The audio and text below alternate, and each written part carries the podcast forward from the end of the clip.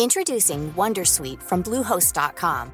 Website creation is hard, but now with Bluehost, you can answer a few simple questions about your business and get a unique WordPress website or store right away. From there, you can customize your design, colors, and content. And Bluehost automatically helps you get found in search engines like Google and Bing.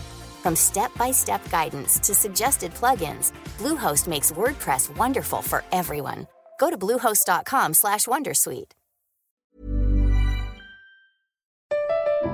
Comment contribuer à un monde de demain plus durable La saison 2 du podcast Créateur d'impact va chercher les réponses en immersion au plus près des bénévoles, dirigeants d'associations ou bénéficiaires. Des histoires inspirantes et émouvantes sur les motivations de ces aventuriers de l'humain qui s'engagent dans la construction de la société de demain. Generali, sponsor de votre épisode La Story, vous propose de découvrir Créateur d'impact, le podcast disponible sur toutes les plateformes d'écoute.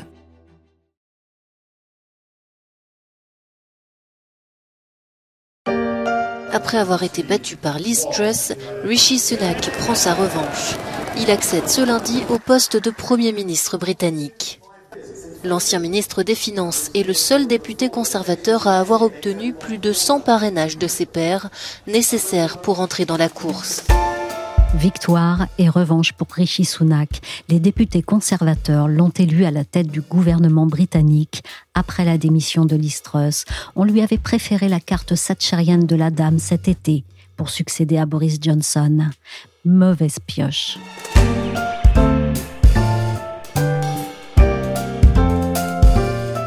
Je suis Michel Varnet, vous écoutez La Story, le podcast d'actualité des échos, et on va refaire le film d'une déroute sans précédent à la tête de l'État britannique.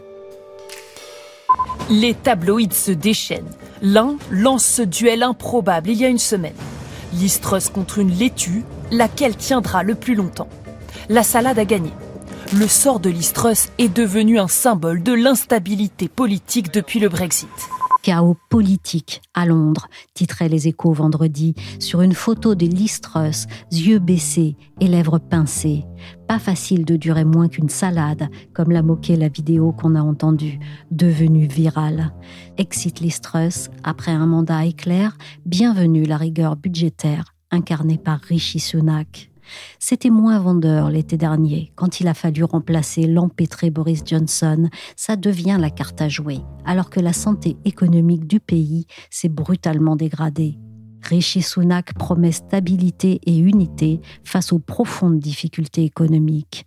Vu de France, on a l'impression qu'un ouragan a balayé le Royaume-Uni, l'a fait changer de visage.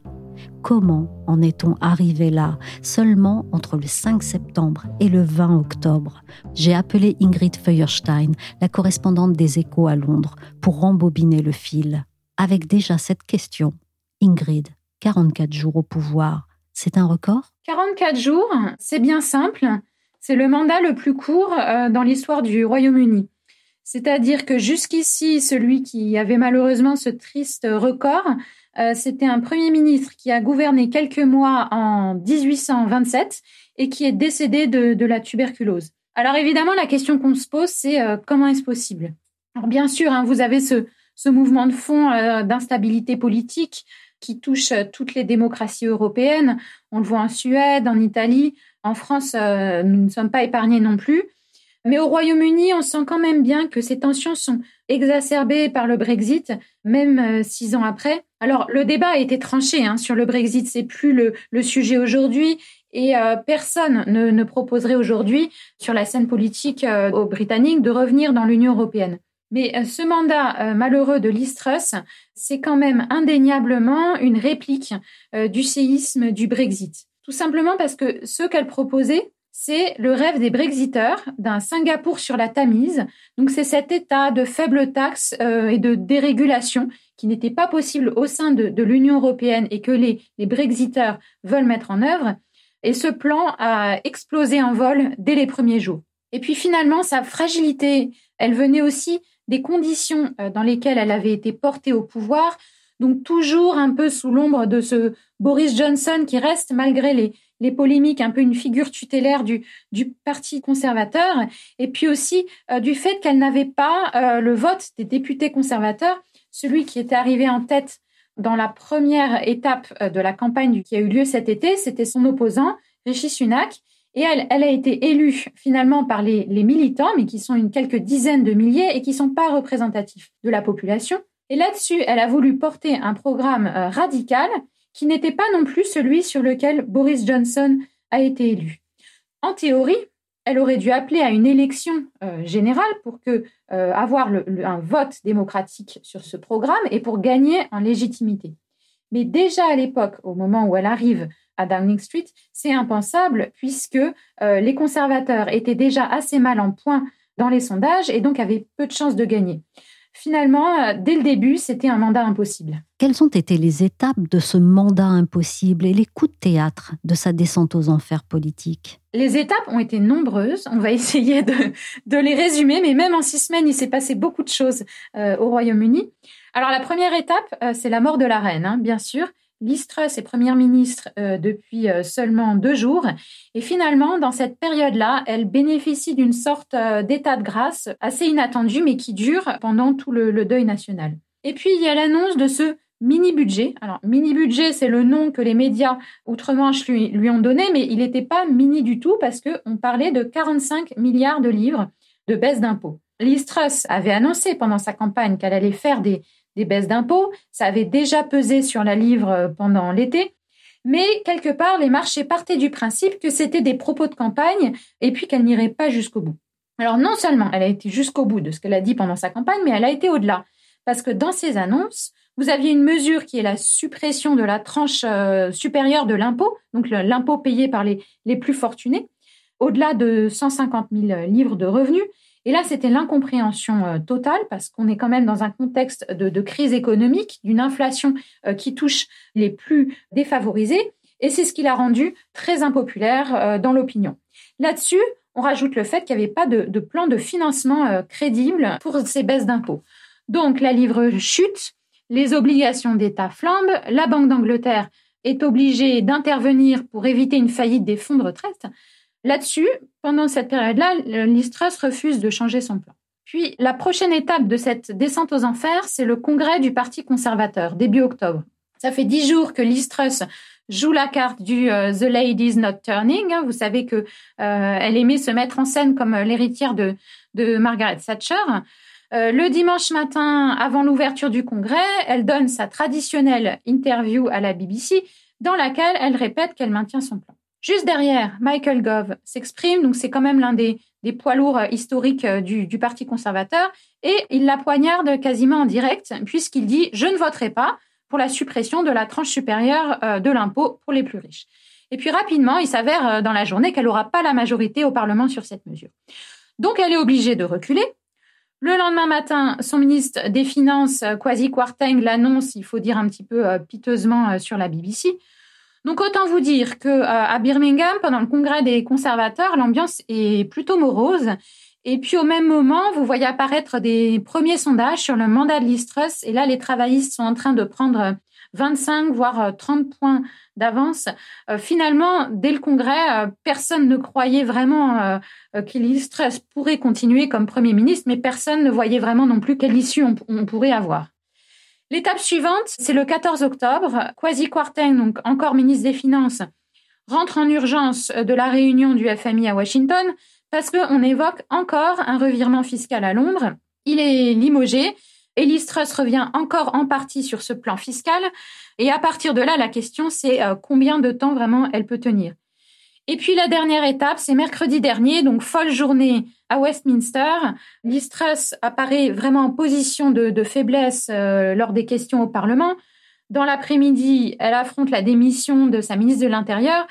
Dans la soirée, vous avez un vote ubuesque euh, sur la fracturation hydraulique au Parlement, qui était successivement un vote de confiance dans le gouvernement, puis finalement puis un vote de confiance, puis de nouveau un vote de confiance, etc. C'est la pagaille intégrale et euh, le lendemain, Liz Truss démissionne. J'ai parlé à Sa Majesté le Roi pour l'informer de ma démission. Oui, un mandat impossible et un drame qui a quelque chose de shakespearien dans ce pays de monarchie parlementaire. Mais d'où est venu le coup de grâce? Le coup de grâce, l'étape finale, c'est la visite de euh, Graham Brady, donc le, jeudi matin de la démission. C'est un personnage important dans le Parti conservateur parce qu'en fait, il est secrétaire du groupe euh, parlementaire. C'est lui qui est chargé de recueillir euh, les lettres de défiance, donc celles qui, peuvent déclencher une motion de censure. on avait beaucoup parlé de lui déjà à l'époque de, Boris Johnson. On ne sait pas combien exactement il a reçu de, lettres de défiance, mais, mais, probablement une grande quantité. Les médias ici parlent d'une centaine de lettres.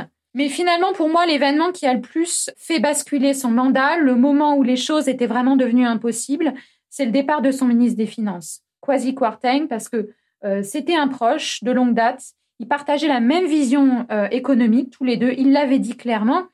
Et puis finalement, il a été limogé pour avoir appliqué un programme de baisse d'impôts que l'Istras elle-même avait proposé. Et donc, elle s'était elle-même impliquée dans ces baisses d'impôts. Donc, clairement, on voyait bien que sacrifier son ministre des Finances, ce serait pas un geste suffisant.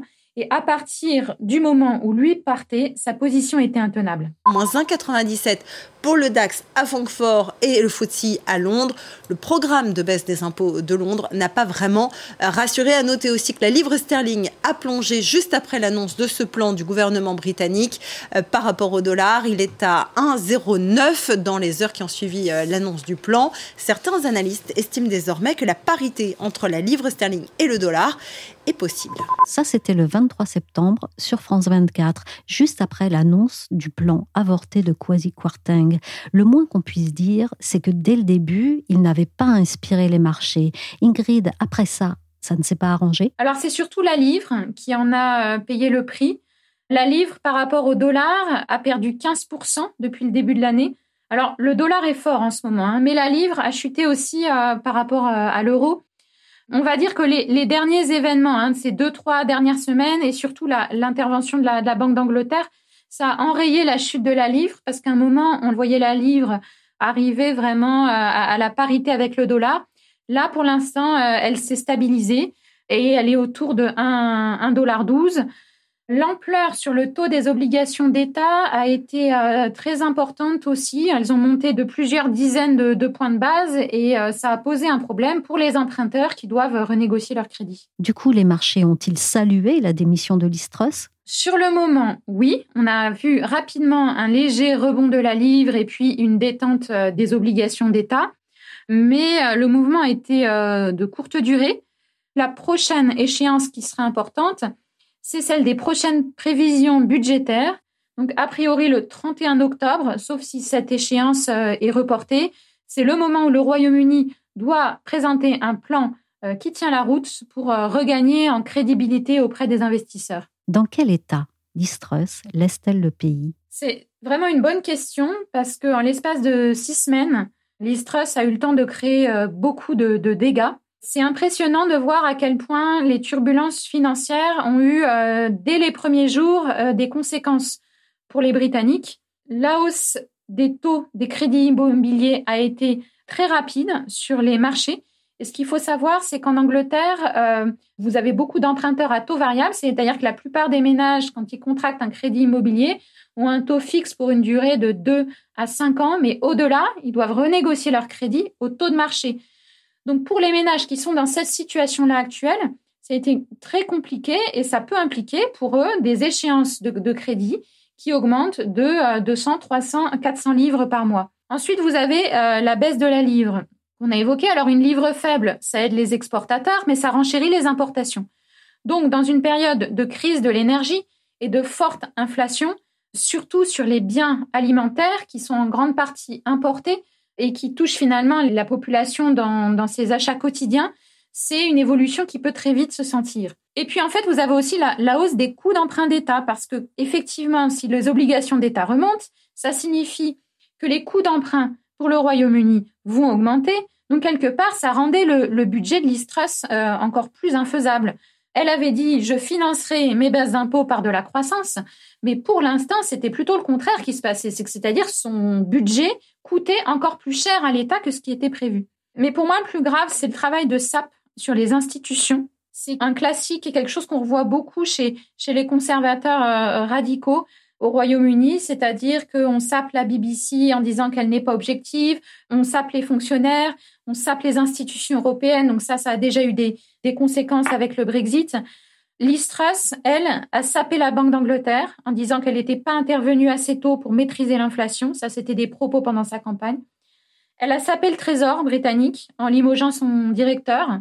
Et puis, elle a mis à l'écart alors une institution qui s'appelle l'OBR pour euh, Office for Budget Responsibility et qui est chargée des prévisions budgétaires et qui euh, dont les prévisions euh, n'ont pas été publiées lorsque le budget a été présenté le 23 septembre. Et en sapant toutes ces institutions, finalement, elle a fini par s'aborder la confiance que les investisseurs pouvaient avoir dans le pays. Et finalement, elle s'est sabordée elle-même. Et je pense que son successeur aura une lourde tâche, il aura beaucoup de mal à, regagner la crédibilité perdue. I am a fighter not a quitter. Je n'abandonnerai pas, disait-elle. Et politiquement, quel est le climat aujourd'hui chez les conservateurs? C'est une famille politique qui apparaît à bout de souffle. Ils ont 12 années de, pouvoir, c'est déjà beaucoup, mais c'est surtout leur euh, cinquième Premier ministre euh, en six ans. Le débat du Brexit est tranché, hein. on n'est plus dans, dans les oppositions qu'on pouvait voir à l'époque du, du mandat de, Theresa May, mais, mais tous ces débats, ces élections internes successives euh, ont, ont, vraiment laissé des, des divisions qui apparaissent toujours aujourd'hui. Le candidat choisi il aura beaucoup de mal à réunir cette majorité, ces différents courants. Et on peut dire que c'est quand même une, majorité qui apparaît euh, de plus en plus ingouvernable. Est-ce que les conservateurs peuvent éviter de nouvelles élections à l'échelle nationale? Et est-ce que les travaillistes y auraient un intérêt? Ce sera peut-être euh, l'aboutissement de, cette crise politique, mais à court terme, ce n'est pas le, scénario le plus probable. Celui qui peut euh, appeler à une élection générale, c'est le parti au pouvoir. Or, les conservateurs n'ont aucun intérêt à accepter euh, une élection euh, générale euh, aujourd'hui. Ils ont entre 25 et 30 points de retard sur les travaillistes, ce qui signifierait qu'ils essuieraient une défaite de, l'ampleur de celle qu'ils ont essuyée lorsque Tony Blair est arrivé au pouvoir. Ce que peut faire le, successeur de Liz c'est tenter de redresser la barre et de de reprendre le contrôle du navire de manière à ce que la défaite quand même prévisible aux prochaines élections soit la moins lourde possible et que le plus possible de députés euh, conservateurs puissent conserver leur siège. Là, c'est vraiment l'optique dans laquelle est le parti aujourd'hui. Il n'est pas exclu, si la pression devient vraiment extrême, qu'il y ait une élection générale, avant la date qui est prévue pour fin 2024. C'est en tout cas ce que souhaite le Parti travailliste et aussi les indépendantistes écossais. Dans ce tableau chaotique, aujourd'hui, le Brexit triomphant et le Singapour sur Tamise apparaissent plus que jamais comme des mirages? Effectivement, Singapour sur la Tamise a quand même pris du, plomb dans l'aile avec euh, ces derniers euh, événements. Et c'est vrai hein, qu'il est facile de faire le lien entre les, secousses actuelles euh, et le, Brexit. Le, plan fiscal de Truss, c'était ce rêve d'un pays aux faibles taxes et qui se serait libéré de l'Europe et de toutes euh, ces réglementations. Et ce rêve n'a pas fait long feu et, le Brexit triomphant, pour l'instant, on n'en voit pas la couleur. Alors jusqu'à présent, quand je discutais avec des, personnes qui avaient voté pour le Brexit, euh, elles avaient toujours tendance à me dire que euh, ça prendrait du temps, qu'il fallait en fait aller au bout de ce Brexit pour en voir les bénéfices. Aller au bout du Brexit, c'était quelque part le, projet de, de et ce serait intéressant de voir euh, comment le, narratif politique évolue dans les prochaines semaines. Est-ce que finalement cette expérience malheureuse va marquer une étape importante, une sorte de virage qui permettrait euh, finalement au, Royaume-Uni euh, d'évoluer par rapport à ses positions? Est-ce qu'une frange plus modérée du Parti conservateur va reprendre le dessus? Merci à Ingrid Feuerstein, correspondante des Échos à Londres. La story s'est terminée pour aujourd'hui. Cette émission a été réalisée par Willy. Vous pouvez nous retrouver sur toutes les plateformes de téléchargement et de streaming de podcasts, comme Apple Podcasts, Podcast Addict, Castbox ou encore Deezer, Spotify et Amazon Music. Pour suivre l'actualité à travers nos articles, nos analyses ou nos enquêtes, rendez-vous chaque jour sur leséchos.fr.